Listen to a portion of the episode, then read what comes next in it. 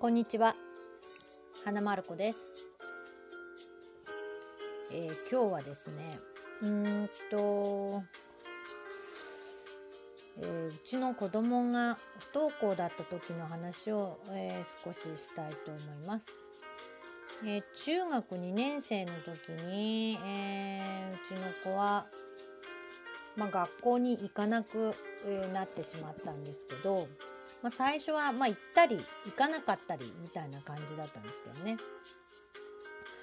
まあ、中学2年生って中二病っていう言葉があるくらい、えー、難しいとはまあ確かに聞いてはいましたけれどもまさかうちの子が不登校になるなんてっていう感じでしたね。思いもよらなかった。毎日何がどうなっているんだろうどうしてどうしてと繰り返して思うばかりでした。うん。最初とかまあ始まりの時は、まあ、朝トイレから出なくなりましたね。どうしたの？もう時間だよって言っても全然出なくなってまあトイレにこもったまま出てこないとかまあ朝遅刻して学校に行くとか例えば休みの日部活へ行くって出かけたんだけど、まあ、結局部活には行ってなくてどこで何をしていたのかわからないんですけど、まあ、夕方家に帰ってくるとかまあそんなこともありましたね。でまあ大変そうだなってなんでだろうなって思った時に、まあ、確かにうん、忙しそうだったな疲れてるなってことは感じましたね。で日に日に食欲がなくなってるんですねちょっとこう痩せた感じになってきてあ本当にちょっと辛そうな感じでしたね。で、まあ、学校行って帰ってきても、まあ、パソコンの前に座って、まあ、ゲームばっかりしているとかまあ、ソファに座ったなと思ったらもう寝ちゃってるとか、まあ、朝まで寝てしまって朝シャンする時は、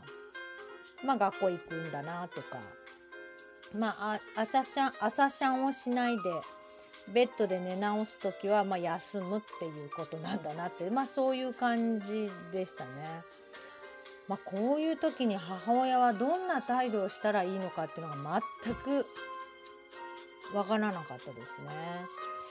なのでまあ1ヶ月ぐらいはまあ本をもう本当にいろんな本を買いあさって片っ端から読んだりとかまあネットでこう同じような子供を持つ人の、まあ、ブログを読みあさってまあそんなことをしたりしてましたねまあ本当に1ヶ月ぐらいはもう毎日そんなことばっかり仕事から帰ってきたらそんなことばっかり本当にしていてまあでも心強かったですね。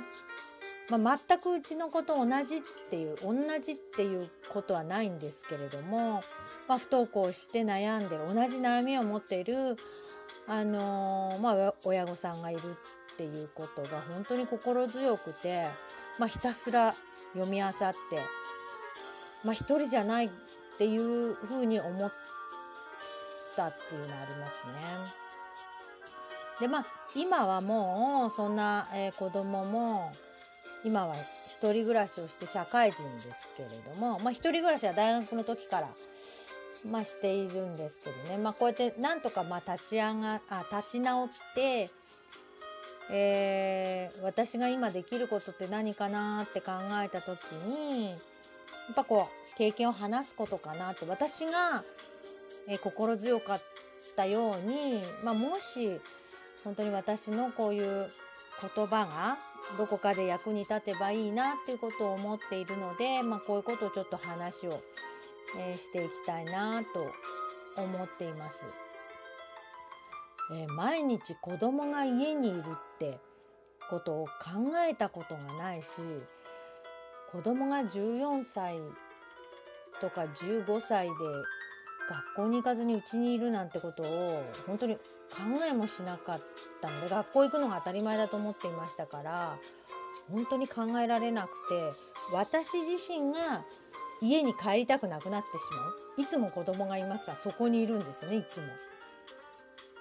こうかなり、えー、精神的にもう苦しくてもう毎日泣きたかったし、えー、私の親ですね母や父には私が責められるし、まあ、何もできずにいる私を見て何もしないのかそれでいいのかっていうことを言うわけですよね。でも私もそんなのわからないし何が正しいかなんて本当にこう答えもなかったし本当にこう一人で、